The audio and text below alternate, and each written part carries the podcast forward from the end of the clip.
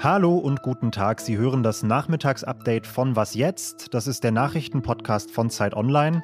Und nachdem mein Kollege Ole Pflüger am gestrigen Dienstag fälschlicherweise schon behauptet hat, es sei Mittwoch, bringe ich heute mal wieder Ordnung in den Kalender. Heute ist es tatsächlich Mittwoch und zwar der 5. Mai. Und an dem gibt es unter anderem nach ziemlich langer Zeit, muss ich sagen, ein Wiedersehen mit ihm hier. Like you'll go person, woman, man, camera, TV. Mein Name ist Janis Karmesin und der Redaktionsschluss für diesen Podcast ist 16 Uhr. Donald Trump und Social Media, das war über Jahre eine fatale Mischung. Seit Januar ist damit aber Schluss, denn Facebook und Twitter haben damals Trumps Social Media Accounts nach dem Angriff aufs Kapitol gesperrt. Ihrer Ansicht nach hatte er die Gewalt in Washington nämlich mit einigen seiner Posts befeuert diese Entscheidung war umstritten. Es gab das Lager, das sagte, Facebook greift da zu Unrecht in die freie Meinungsäußerung ein. Und das andere Lager, das sagte, das war ein längst überfälliger Schritt. Und weil diese Entscheidung so kontrovers war, wollte Facebook sie nochmal unabhängig prüfen lassen. Und das ist jetzt passiert. Facebook had sufficient justification to suspend Mr. Trump's account das sagte heute am Nachmittag Michael McConnell von Facebooks sogenanntem Oversight Board. Das ist ein neues Kontrollgremium von Facebook aus 20 Rechts- und Medienexpertinnen aus aller Welt. Dieser Rat sagte also heute, die Sperre von Trumps Accounts war in Ordnung, die kann auch erstmal bestehen bleiben, aber Facebook sollte Trump nicht dauerhaft ausschließen. Und deshalb soll jetzt in sechs Monaten die Sperre nochmal geprüft werden. Das ist eine Entscheidung, die man nachvollziehen kann, findet Lisa Hegemann, die Leiterin unseres Digitalressorts bei Zeit Online. Aber sie stört sich an der gesellschaftlichen Macht, die dem Oversight Board mit dieser Entscheidung zukommt. Egal wie man zu der Entscheidung des Oversight Boards stehen mag, ob man sie richtig, falsch oder zu unkonkret findet. Es ist schon befremdlich, dass über eine solch wichtige Frage überhaupt ein Gremium entscheidet, das weder demokratisch gewählt noch sonst irgendwie gesellschaftlich legitimiert ist. Man muss das vielleicht nochmal so klar sagen. Das ist ein Gremium, das Facebook selbst eingesetzt und das es selbst besetzt hat. Und wir reden hier nicht über eine Geschmacksfrage, ob auf einem Bild vielleicht ein bisschen zu viel nackte Haut zu sehen ist, sondern wir sprechen darüber, ob ein US-Präsident, ein ehemaliger, ein gewählter Vertreter des Volkes seine Meinung äußern darf, meinetwegen auch seine Hetze rausposaunen darf. Diese Frage sollte nicht ein unternehmensnahes Gremium klären, die sollten wir gesellschaftlich beantworten. Donald Trump hat übrigens pünktlich zu dieser Entscheidung des Oversight Boards ein neues Tool auf seiner persönlichen Website gestartet. Dort veröffentlicht er Statements, die seine Anhänger dann einfach in den sozialen Netzwerken teilen können. Und so will er präsent bleiben, auch ohne eigenen Account. In Kolumbien demonstrieren seit einer Woche landesweit viele Zehntausend Menschen gegen die Regierung. Die Polizei geht dagegen extrem hart vor. 19 Menschen sind bislang getötet worden, darunter war auch ein Polizist und weit über 800 Menschen wurden verletzt. Auslöser für diese extremen Zusammenstöße zwischen den beiden Seiten war eine Ankündigung des Präsidenten Ivan Duque von Ende April. Er sagt hier, es sei eine Pflicht, die Schwächsten der Gesellschaft zu schützen und die Staatsfinanzen zu stabilisieren. Und deshalb kündigt er eben Steuererhöhungen an.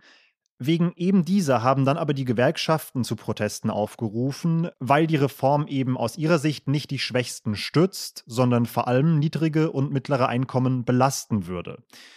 Hotspot dieser Proteste ist Cali, das ist die drittgrößte Stadt des Landes und von dort berichtet auch meine Kollegin Antonia Schäfer als freie Korrespondentin. Buenas tardes, Antonia. Buenas tardes, Janis. Was war denn in den vergangenen Tagen in den Straßen von Cali los? Nimm uns da mal mit. Also, wenn man hier rausgeht und sozusagen von meinem Viertel ein bisschen den Berg runterläuft, ich wohne ein bisschen erhöht, dann ähm, ist man sehr schnell auf Blockaden von Steinen und Holz ähm, getroffen, brennende Reifen, es sind zehntausende Leute unterwegs. Und ich habe da mit einigen Demonstranten auch vor Ort gesprochen und zum Beispiel ein Arzt, der in einem Versorgungszentrum dort arbeitet, hat mir gesagt, dass er Einsatz vollbracht das abgelaufen ist und es wird dann giftig, erzählt er mir. Das heißt, er sieht einiges an Verletzungen in den Atemwegen der Demonstranten. Gleichzeitig haben eben Demonstranten erzählt, dass sogar aus Gebäuden ähm, geschossen wird in den reicheren Vierteln, dass sozusagen die Anwohner auf die Demonstranten selber schießen. Auf der anderen Seite berichtet natürlich die Polizei von Vandalismus und Raub, dass Supermarktketten ausgeraubt werden. und ähm, dass die Polizei und die Spezialeinsatzkräfte eben sagen, sie gehen sozusagen nur gegen Vandalismus und bewaffnete Demonstranten vor. Das ist natürlich was, was die Demonstranten ganz klar negieren. Es ging, wie gesagt, ursprünglich um die Steuerreform. Die hat Duque mittlerweile zurückgezogen. Der Finanzminister ist zurückgetreten. Also auf den ersten Blick schon ein Erfolg für die Demonstrierenden. Aber die Proteste gehen weiter. Sie werden gerade eher noch stärker. Woran liegt das denn? Warum? Man darf hier nicht vergessen, dass wir natürlich ähm, hier auch, wie in der Rest der Welt, in Pandemiezeiten leben. Nur in einem Land wie Kolumbien ähm, führt diese Pandemie natürlich zu großer Arbeitslosigkeit. Viele Menschen haben hier keinen gesicherten Job, die können kein Homeoffice machen. Ähm, und wenn dann eben noch eine Steuerreform obendrauf kommt, ähm, führt das natürlich zu riesigem Frust. Und ähm, auch wenn die dann wieder zurückgezogen wird, heißt das nicht, dass dieser Frust dann auf einmal wieder weggeht. Ich habe hier auch mit einem Demonstranten gesprochen, dem Edwin, der eben von Polizeigewalt berichtet und wie das die Wut im Prinzip anfacht. Er erzählt im Prinzip, dass ähm, auch Alte und Minderjährige nicht von der Gewalt verschont äh, geblieben sind und dass das natürlich zu einer krassen Wut auch unter den Demonstranten führt. Ähm, er spricht davon, dass die Politik im Prinzip immer die unteren Schichten benachteiligt und dass dort das Geld abgezapft wird und ähm, dass es jetzt eben Zeit ist, auf die Straße zu gehen und dagegen aufzustehen. Soziale Ungleichheit, äh, Privatisierung von öffentlichen Diensten, das waren auch Themen, die bei großen Protesten in Südamerika in den letzten Jahren eine Rolle gespielt haben. Wenn wir an Chile denken, aber auch Peru und Ecuador hatte in den letzten Jahren größere Proteste. Inwiefern reiht sich Kolumbien denn in diese Proteste ein?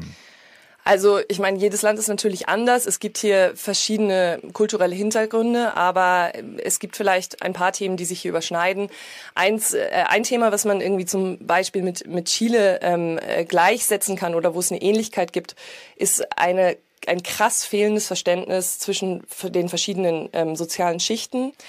Das Zweite, äh, oder was vielleicht auch ein bisschen damit reinspielt, ist eben die Angst, dass ärmere Schichten immer weiter benachteiligt werden. Das sieht man eben hier an dieser Angst vor der Steuerreform und vielleicht in Chile, da ging es ja um Kostenerhöhungen im öffentlichen Dienst, was ja sozusagen auch große oder weite Teile ähm, der mittleren bis geringen Einkommen betroffen hätte. Antonia, vielen, vielen Dank für die Eindrücke aus Kolumbien. Sehr gerne und lieben Gruß nach Deutschland. In den vergangenen Wochen hat die Bundesregierung klimapolitisch gleich von zwei Seiten so richtig Druck bekommen. Von der EU auf der einen Seite, die ihre Reduktionsziele nochmal erhöht hat, was natürlich auch auf die einzelnen Mitgliedstaaten Auswirkungen hat. Und dann kam auch noch das historische Urteil des Bundesverfassungsgerichts dazu, das klargestellt hat, wenn die Bundesregierung nicht ganz schnell nochmal klimapolitisch nachlegt, dann verletzt sie die Rechte künftiger Generationen.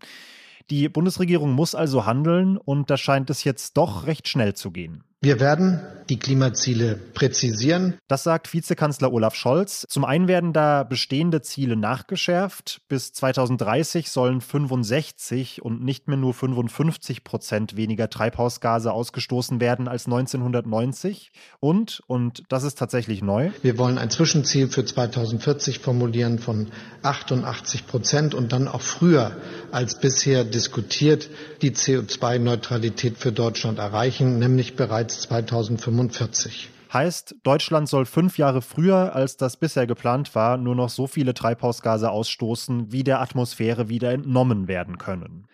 Wie die Regierung diese neuen Ziele erreichen möchte, welche politischen Maßnahmen sie ergreift, das muss alles noch ausgehandelt werden. Das wird kommende Woche zur Aufgabe für das Bundeskabinett.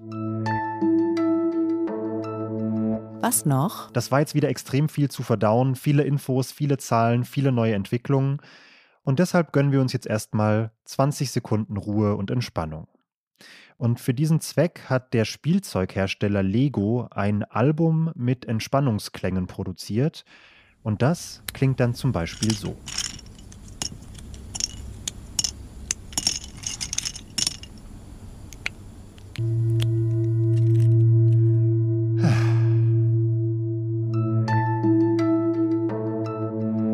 Das war das Was jetzt Update für heute. Ich bin wahnsinnig entspannt und wer noch Gesprächsbedarf hat, der darf uns gerne schreiben an wasjetzt@zeit.de.